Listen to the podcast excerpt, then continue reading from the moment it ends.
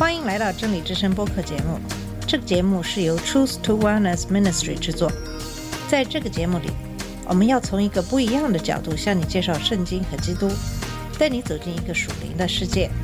我们的节目在每个星期二、四、六更新，欢迎你的收听和关注。all the colors of the rainbow.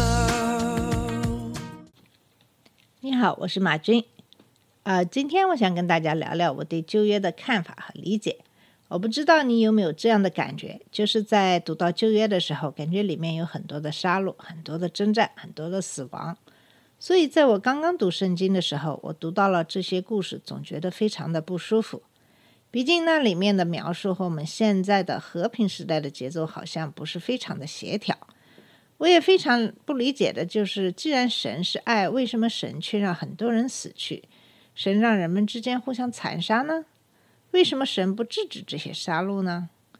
有时候我觉得，因为神许诺了以色列人的土地，这才导致了人与人之间互相残杀。否则，他们是不是就可能和平相处了呢？当然，圣经中所描述的只是那一段的历史，我们并没有把以后的历史都写到圣经里。我想，可能有很多朋友会跟我有相似的想法。我也记得听过一个牧师说过，他说他的儿子给自己制定了一个计划，在暑假开始的时候自己学习圣经，从旧约开始，然后过了一两个星期，他说或许我还是应该先从新约学起的好。旧约真的不太容易理解，有很多的血腥的战争。那么究竟应该是怎样来理解旧约呢？是不是应该把这一切的战争归咎于基督耶稣呢？归咎于神呢？毕竟他是可以控制一切的万能的神呢。当我学了新约，对神的性格有了比较深刻的了解以后，我对旧约的这些看法就已经完全改变了。想要了解这一点，我们首先要知道，神是公义的、公平的，神是爱我们的，这些都是前提。神不会控制我们的选择，他给我们自由，你可以选择你怎样来做事。这其实就像我们和父母之间的关系一样，每个人都有每个人的爱好。如果父母干涉你的太多的自由，你可能会抱怨。可是如果你要是有什么需求，有什么需要帮助，你跟父母说一声，你的父母也一定会帮你。神跟我们的关系也是这样，在马太福音七章七到十一节说：“你们祈求，就给你们；寻找，就寻见；叩门，就给你们开门。因为凡祈求的，就得着；寻找的，就寻见；叩门的，就给他开门。你们中间谁有儿子求饼，反给他石头呢？求鱼，反给他蛇呢？你们虽然不好，尚且知道拿好的东西给儿女，何况你们天上的父，岂不更把好东西给求他的人吗？这节经文就是说，如果我们真的是去求，那么我们就可以得到。如果是这样的话，是不是就可以理解？如果你不求，神当然就不好干涉你的自由。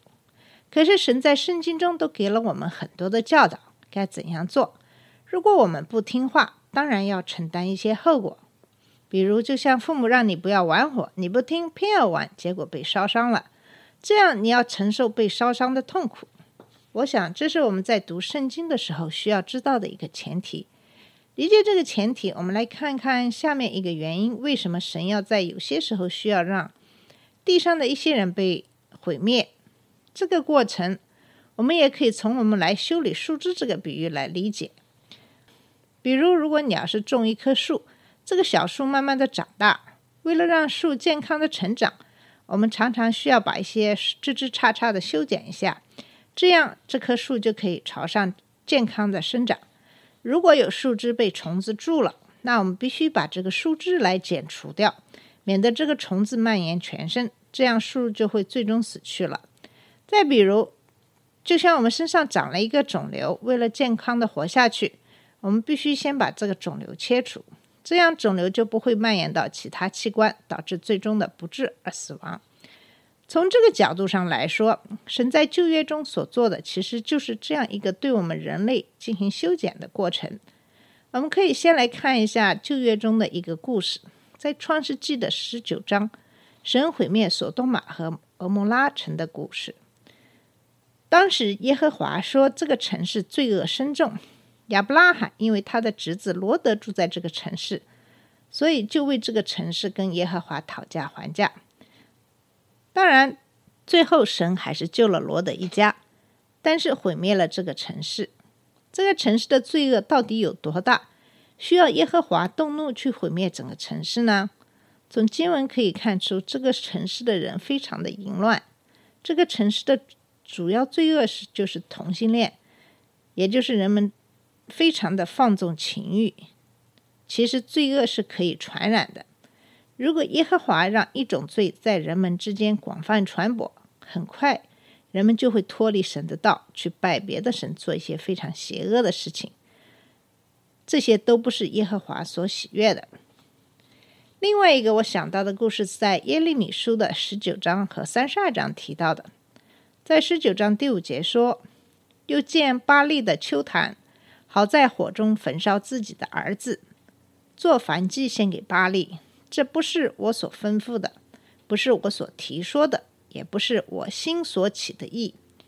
耶和华说：“因此日子将到，这地方不再称为妥菲特和新嫩子谷，反倒称为杀戮谷。”在三十二章三十五节说到，在新嫩子谷建巴利的秋坛，好使自己的儿女金火归摩洛。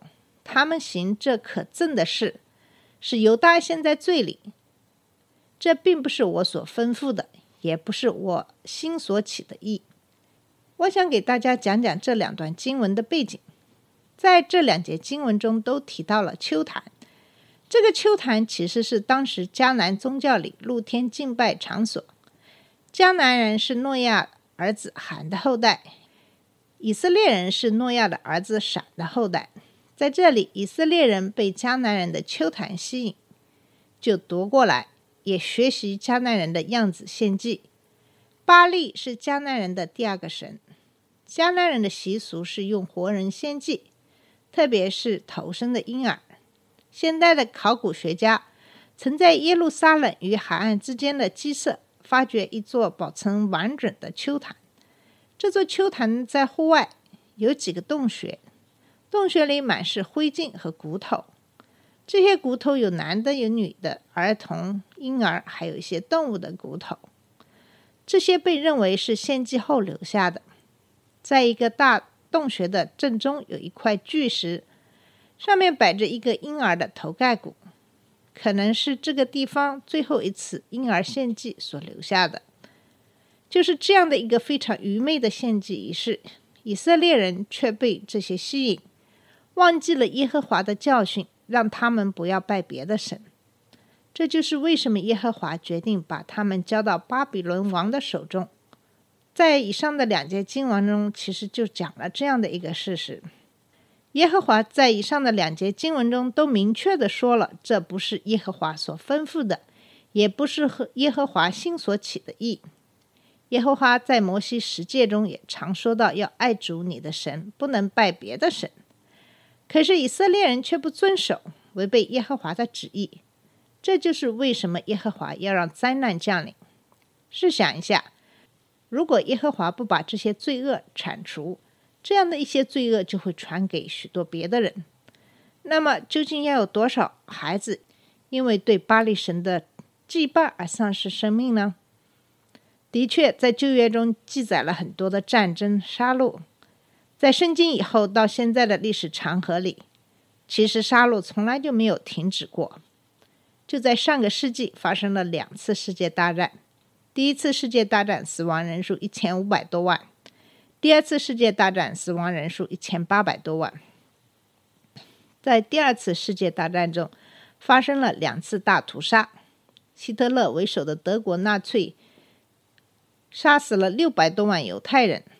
日本人在南京的大屠杀，受害人数达到三十万。如果这些杀戮还有些久远，那么再看看近期的1994年卢旺达种族清洗，胡图族对图西族及胡图族温和派的有组织的种族灭绝大屠杀，造成八十到一百万人死亡。从2014年进行至今的也门内战。两个集团及其支持者各自宣称代表也门政府。参战一方是总统哈迪领导的也门政府及其盟友南方运动，总部设在亚丁；另一方是胡塞运动及其盟友前总统萨利赫。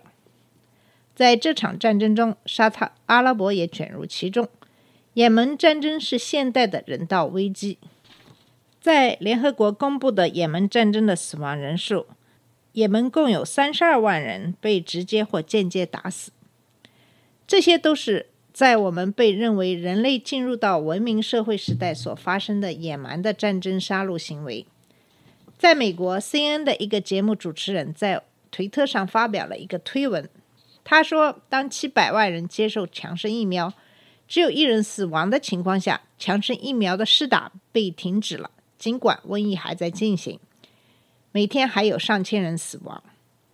可是，在枪击案件中死亡的人数每天都有，可是政府却什么都没有做。是的，现在美国的枪击案件基本上天天发生，有时候一天不止一次的大型枪击案件。大型的枪击案件被定义为四人以上的伤亡，就是大型的枪击案件。从三月十六号的亚特兰大三家按摩中心的枪击案，八人死亡。到四月十五号，印第安纳州一联邦快递中心九人死亡，这中间有四十五起枪击事件发生。